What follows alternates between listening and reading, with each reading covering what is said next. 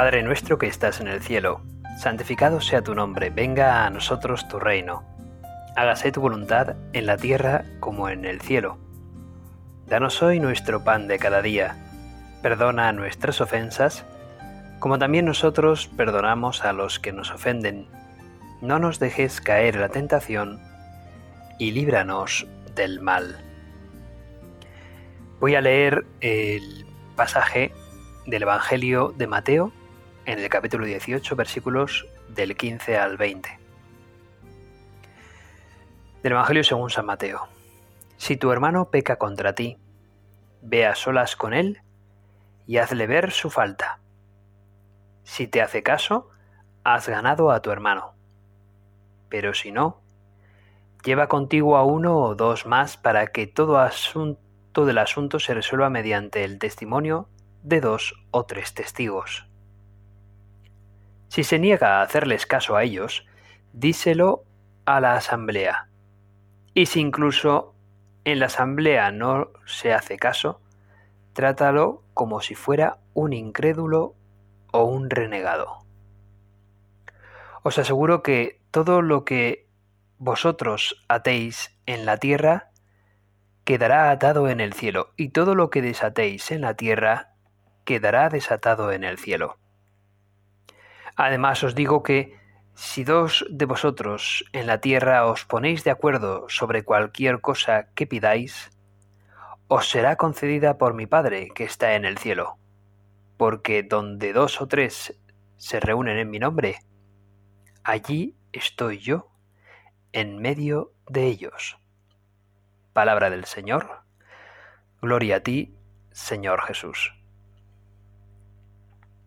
Qué grande eres, Señor que nos das em, anécdotas o situaciones tan sencillas y tan fáciles de entender. A veces es verdad que hablas con parábolas y quizás nos cueste un poco más entenderte, pero aquí ha sido claro. Si tienes algo contra tu hermano, entonces ve a reconciliarte con él primero.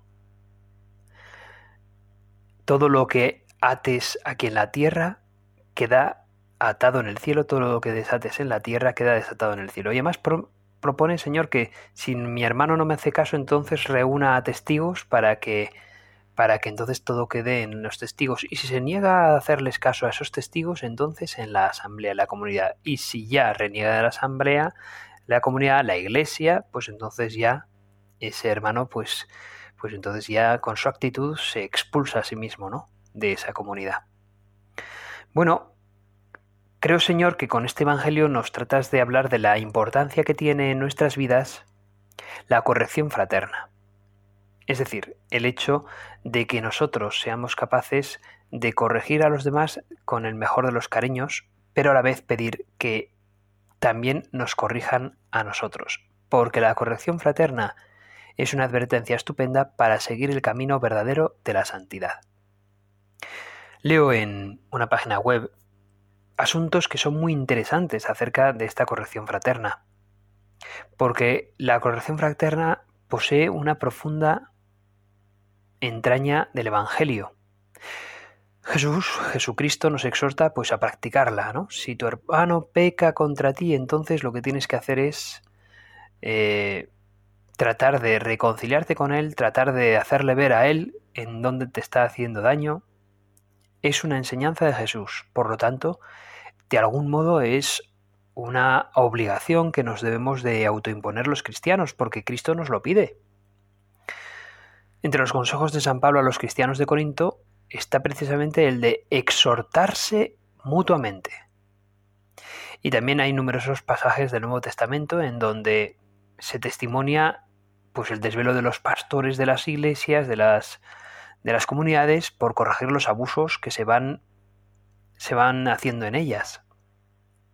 Por ejemplo, San Ambrosio fue testigo de la práctica de la corrección fraterna y escribe en el siglo IV el propio San Ambrosio, ya sabéis, ese, ese obispo que fue de Milán, cuando la corte del emperador romano estaba en Milán, ahí en el siglo IV, ya había una cierta libertad religiosa, el cristianismo ya podía existir, y San Ambrosio es quien hablaba con Santa Mónica, la madre de San Agustín, para que se convirtiese su hijo. San Agustín dice que fue San Ambrosio quien le enseñó a rezar en voz alta con, lo que era el, breviario, con lo que era el, las lecturas eh, del oficio de lectura, etcétera, ¿no? Bueno, pues San Ambrosio dice, eh, escribe en el siglo IV, si descubres algún defecto en el amigo, corrígele en secreto. Las correcciones, en efecto, hacen bien y son de más provecho que una amistad muda. Si el amigo se siente ofendido, corrígelo igualmente. Insiste sin temor, aunque el sabor amargo de la corrección le disguste. Está escrito en el libro de los Proverbios, dice, las heridas de un amigo son más tolerables que los besos de los aduladores. Y también San Agustín advierte sobre la grave falta que supondría omitir esa ayuda al prójimo. Peor eres tú callando que él faltando. Fijaos, aquí ya nos hemos encontrado con Ambrosio y Agustín, que son dos de los, de los padres de la Iglesia latina y nos están advirtiendo de la importancia de esa corrección fraterna. Junto con ellos se suma otro tercer, em, otro tercer padre de la Iglesia, en este caso de la Iglesia por parte de Oriente, que es San Juan Crisóstomo. Permitidme que, que os lea también una homilía de Juan Crisóstomo que realmente es que tiene una gran importancia con respecto a, la corrección. Dice, corregíos unos a otros. Nos dice San Juan Crisóstomo que este, para que os hagáis la idea, este santo eh, fue patriarca, fue el obispo de Constantinopla, también en el siglo, me parece que fue el siglo IV V, y, y, Juan Crisóstomo em, pues al ser el patriarca, pues era el patriarca de quizás la, ciudad más importante del mundo occidental conocido, ¿no? Que en este caso era el Imperio Romano de Oriente, Constantinopla. Allá estaban los emperadores y este hombre, ni corto ni perezoso, pues criticó la, falta de caridad y, el, excesivo lujo en el que se vivía en la corte del emperador y pues como había grandes eh, deficiencias en la población, ¿no? que vivía con mucha más pobreza y cómo pues debían de cambiar de actitud, etcétera.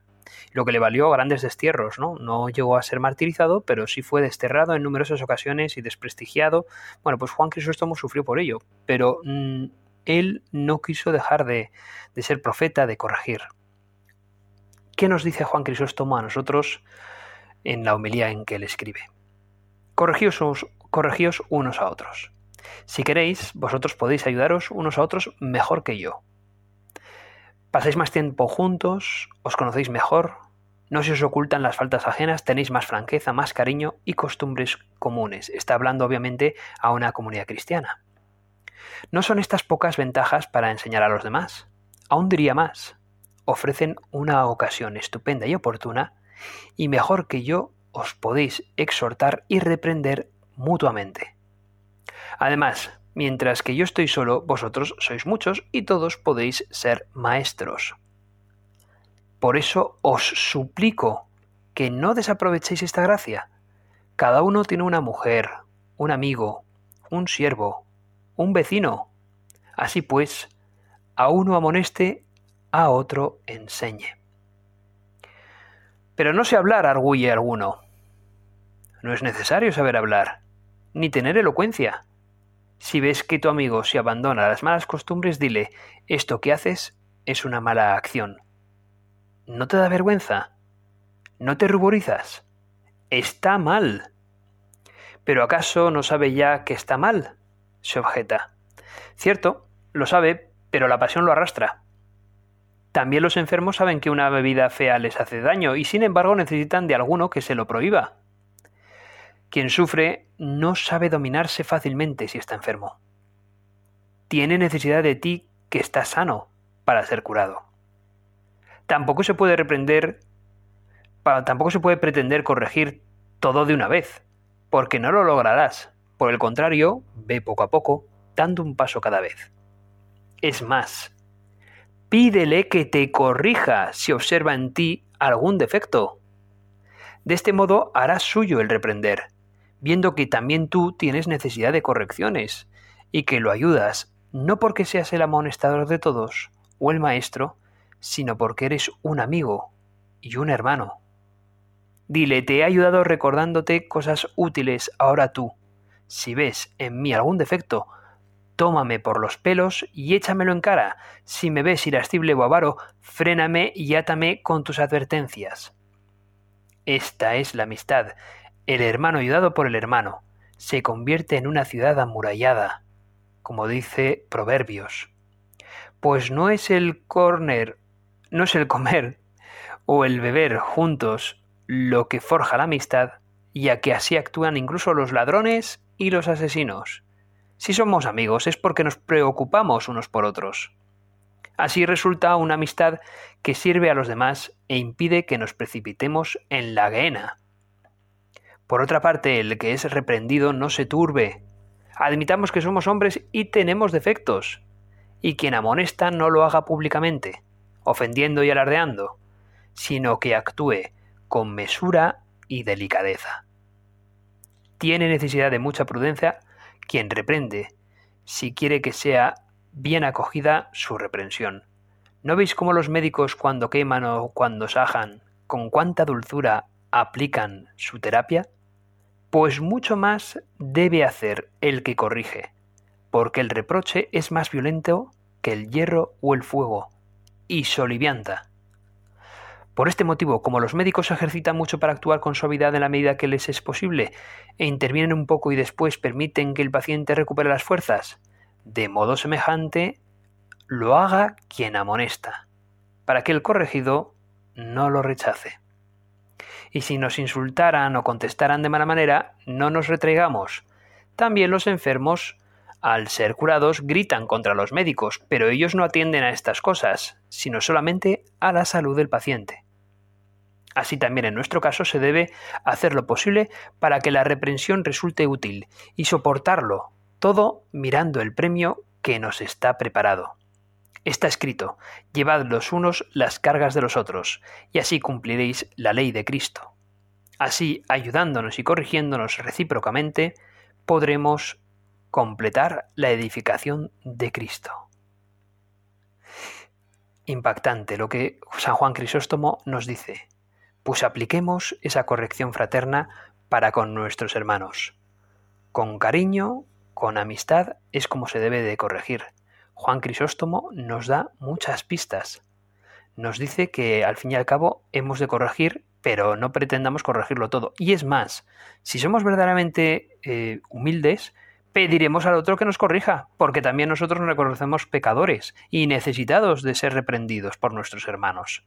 Por lo tanto, eso animará también a que haga suya la corrección aquel a quien también nosotros debemos de corregir. Es una necesidad de todo cristiano el ser corregidos. Y es una necesidad de todo cristiano el ser valientes para ir a corregirle algo a alguien. Porque en realidad, mm, ¿para qué estamos en este mundo sino para ser santos? Y muchas veces es el pecado, los fallos, los, los vicios, los defectos nos ofuscan para seguir el camino de la santidad. Por lo tanto, imaginaos, hermanos, qué bien tan grande nos hace aquel que, preocupados por nuestra santidad, nos anima con una corrección fraterna y humilde a mejorar. Hay veces que las personas también, pues, pues, pues empiezan diciendo, mira, no quiero que te ofendas, pero permíteme que te diga esto porque creo que es mejor para ti. Creo que es mejor que me hagas este caso y que trates de, de hacer lo que te digo, porque creo que con esto vas a mejorar, vas a ser mejor cristiano. Qué bueno es empezar de ese modo. Y qué bueno es también decirle, oye, y cuando veas algo malo en mí, por favor, corrígeme, porque yo, si no, no lo veré y entonces no me daré cuenta y no podré mejorar.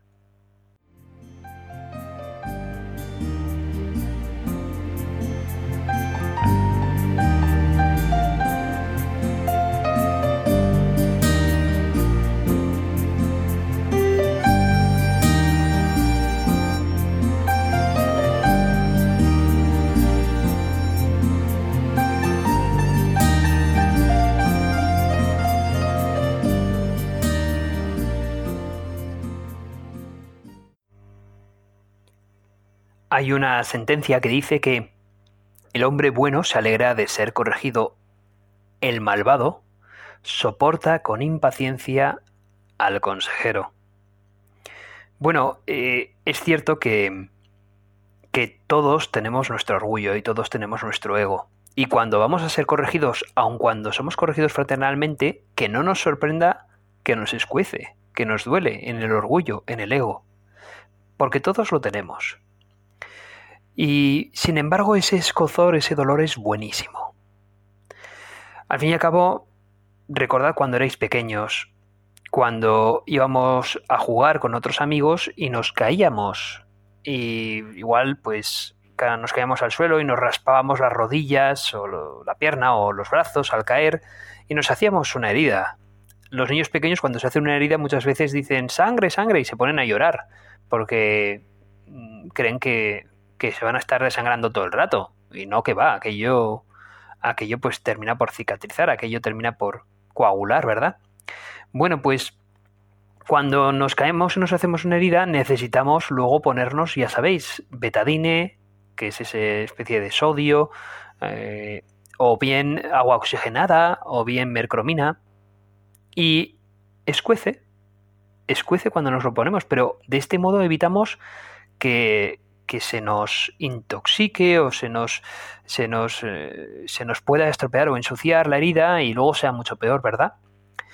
Necesitamos corregir el desaguisado, necesitamos, necesitamos poner orden y entonces necesitamos que, que escueza. Necesitamos que cuando nos, si, no, si cuando nos corrigen escuece, entonces es bueno para nuestro ego. ¿Por qué? Porque, porque vamos supurando, vamos quitando aquello, aquello que tenemos de malo en, nuestro, en nuestra alma. El ego nunca es bueno.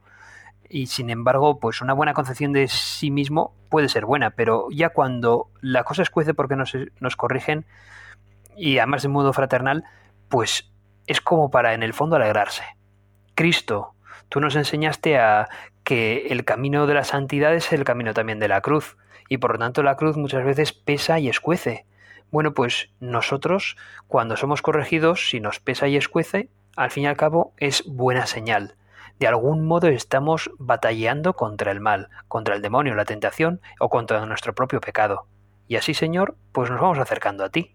Es la senda del bien, la senda de la vida. Dice la sabiduría hebrea, va por senda de vida el que acepta la corrección. El que no la admite va por falso camino. Qué sencillo es ese camino donde eliges a aquellas personas que no te van a corregir, pero esas personas nunca van a ser tus amigos. Y es un camino falso. El camino de la vida es aquel en el que vas a encontrar gente que te corrija con cariño, pero que te corrija para ser mejor y que se dejen también ellos corregir, por supuesto, ¿no? Porque la amistad siempre admite una reciprocidad en la corrección. La corrección fraterna cristiana debe de nacer siempre desde la caridad. La caridad es lo que, lo que hace que, que la corrección valga la pena. Es lo que debe empujarnos a corregir. Nunca debe ser, nunca debe empujarnos a corregir algo que no sea la caridad. Nunca debemos de corregir por sentirnos mejor que el otro por querer destacarnos. Entonces no sirve para nada. Algo que iba a ser bueno, que iba a ser una corrección fraterna, el ego o la soberbia lo convierte en malo. ¿Qué va? Hemos de quitarnos de vanidad y ofrecer al Señor pues esa posibilidad, Señor mío.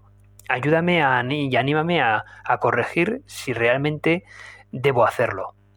Y, y, y poniendo las cosas en manos del Señor y con la oración, seguro tu Señor nos animarás a corregir y nos animarás a, a corregir fraternalmente, de una manera cariñosa y sobre todo desde la caridad.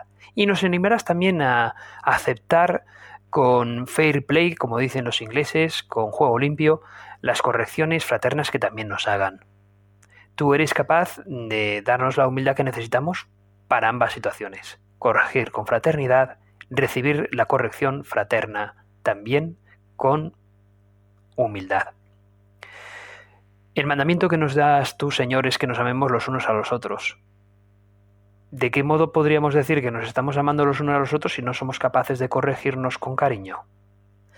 Por lo tanto, lo que nos dices en el Evangelio es muy cierto. Lo que ates en la tierra quedará atado en el cielo. Lo que desates en la tierra quedará desatado en el cielo. Siempre cariño y confianza, y así es como en la corrección nuestra, mitad, nuestra amistad siempre se prolongará, siempre irá a mejor. Decía un sacerdote al que conocí que decía una frase que es muy cierta. Eh, una vez un niño se le acercó y le dijo, a mí mis padres me quieren. ¿Y cómo lo sabes? Pues porque me corrigen y me castigan. Fíjate, ¿eh? el niño hablaba no solamente de corrección, sino de castigo incluso. A mí mis padres me quieren porque me han castigado alguna vez que me he portado mal. Y por eso sé que quieren que yo sea mejor y por eso me han castigado, ¿no? Porque quieren que sea mejor es porque me aman. Esa es la verdad. Porque nos aman, también de algún modo pues nos dan de ese betadine, de, ese, de esa mercromina y de, de esa agua oxigenada que nos escuece para ser mejores. Corregir es también un deber de la justicia. Y, hay muchos casos en el Antiguo Testamento en donde Yahvé le dice a los profetas que tienen la obligación de corregir. Os leo ahora el caso de la advertencia a Ezequiel. Dice, A ti, hijo hombre, te he puesto como centinela sobre la casa de Israel. Escucharás la palabra de mi boca y les advertirás de mi parte. Si digo al impío, impío, vas a morir, y no hablas para advertir al impío de su camino, este impío morirá por su culpa. Pero reclamaré su sangre de tu mano. Pero si tú adviertes al impío para que se aparte de su camino y no se aparta, él morirá por su culpa. Pero tú habrás salvado tu vida. Es de justicia, por tanto, que también nosotros llevemos esa corrección fraterna a los demás. San Pablo considera la corrección fraterna como el medio más adecuado para atraer a quien se aparta, se ha apartado del buen camino. Dice, si alguno no obedece lo que decimos en esta carta, no le miréis como a enemigo, sino corregidle como a un hermano. Ante las faltas de los hermanos no cabe una actitud pasiva o indiferente. Mucho menos vale la queja o la acusación destemplada. Aprovecha más la corrección amiga que la acusación violenta.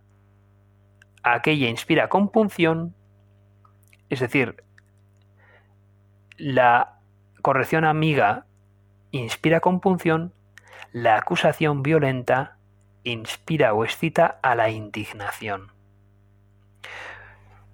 si, si muchas veces hay personas que, que se, se, acusan y se confiesan, pues igual de haber, mm, de haber hecho murmuración a las espaldas de otras personas. Y, y bueno, y, y, qué, buena, qué buena idea es que, que, antes de caer en esa murmuración tratemos precisamente de, de, oye, de echarle un poco como de narices, ¿no? De echarle valentía e ir a la persona en concreto y antes de murmurar a tus espaldas, debo decirte lo que creo que es una verdad y te la voy a decir, por favor, para que la aceptes porque creo que necesita ser corregido, ¿no? Cuánto mejor bien nos hace el corregir de este modo y no andar con murmuraciones, ¿verdad? Es una cosa de justicia, es una cosa de caridad, la corrección fraterna. Nos hace bien a los que recibimos la corrección, nos hace bien a los que damos la corrección a otros. Y esto es también la comunión de los santos, hermanos. Al fin y al cabo, Dios, tú deseas que nosotros nos amemos y recemos los unos por los otros para ser santos. Bueno, pues precisamente cuando damos caridad a los demás, aun cuando se traten de correcciones, pues también de algún modo estamos contribuyendo a esa corrección y a esa comunión de los santos.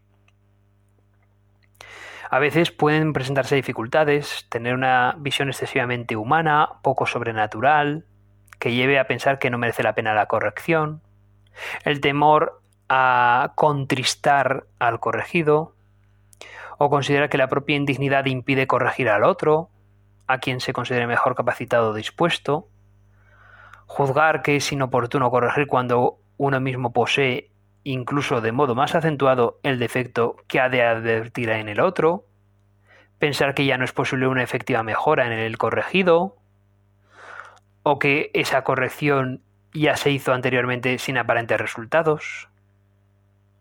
Estos conflictos suelen proceder, en último término, de los respetos humanos, del temor a quedar mal o de un excesivo espíritu de comodidad.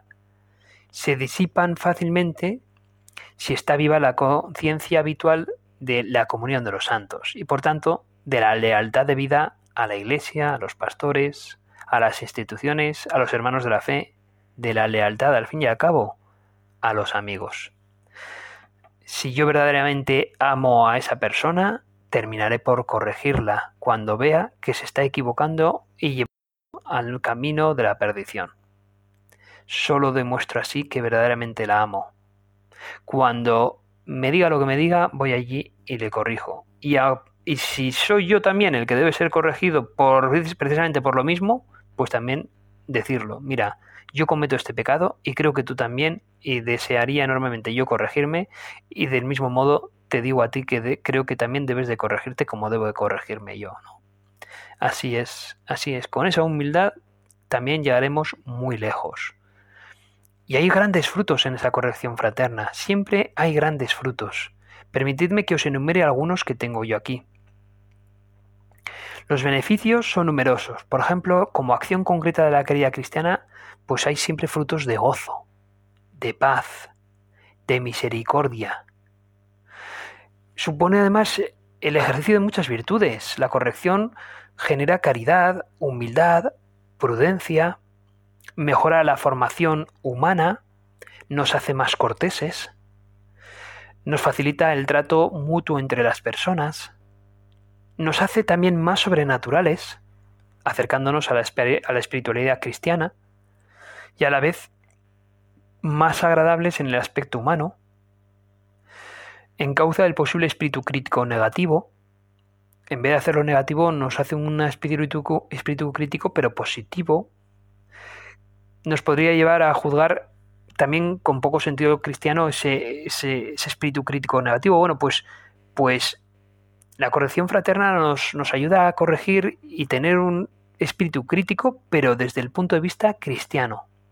Impide murmuraciones o bromas de mal gusto sobre comportamientos o actitudes del, del prójimo.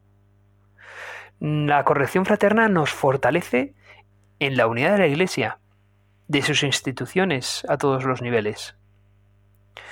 Nos contribuye a dar mayor cohesión y eficacia a la misión evangelizadora. Nos garantiza ser fieles al Espíritu de Jesucristo. Nos permite a los cristianos experimentar con, pues, la firme seguridad de quienes saben que no les faltarán la ayuda de los hermanos en la fe. Nos da confianza en los demás. El ayudado, el hermano ayudado por su hermano, es como una ciudad amurallada, así lo dice los proverbios. Merece la pena, por tanto, hermanos, que hoy le pidamos a ti, Señor, te pidamos a ti, pues, que nos ayudes a corregir fraternalmente, así como aceptar las correcciones fraternas que nos vengan. Al fin y al cabo, Señor, estamos para dirigirnos a ti, para querer ser santos, Alguien que por su inmaculada concepción poca corrección debía de, necesitar y seguramente aceptaría también de mil amores lo que pudiesen decirle fue la Virgen María. A ella le podemos pedir que con su gran dulzura también nos corrija y que nos ayude a acercarnos a su Hijo. Y por eso nos despedimos rezándole a ella, Dios te salve María, llena eres de gracia, el Señor es contigo. Bendita tú eres entre todas las mujeres, y bendito es el fruto de tu vientre Jesús. Santa María, Madre de Dios, ruega por nosotros pecadores, ahora y en la hora de nuestra muerte. Amén.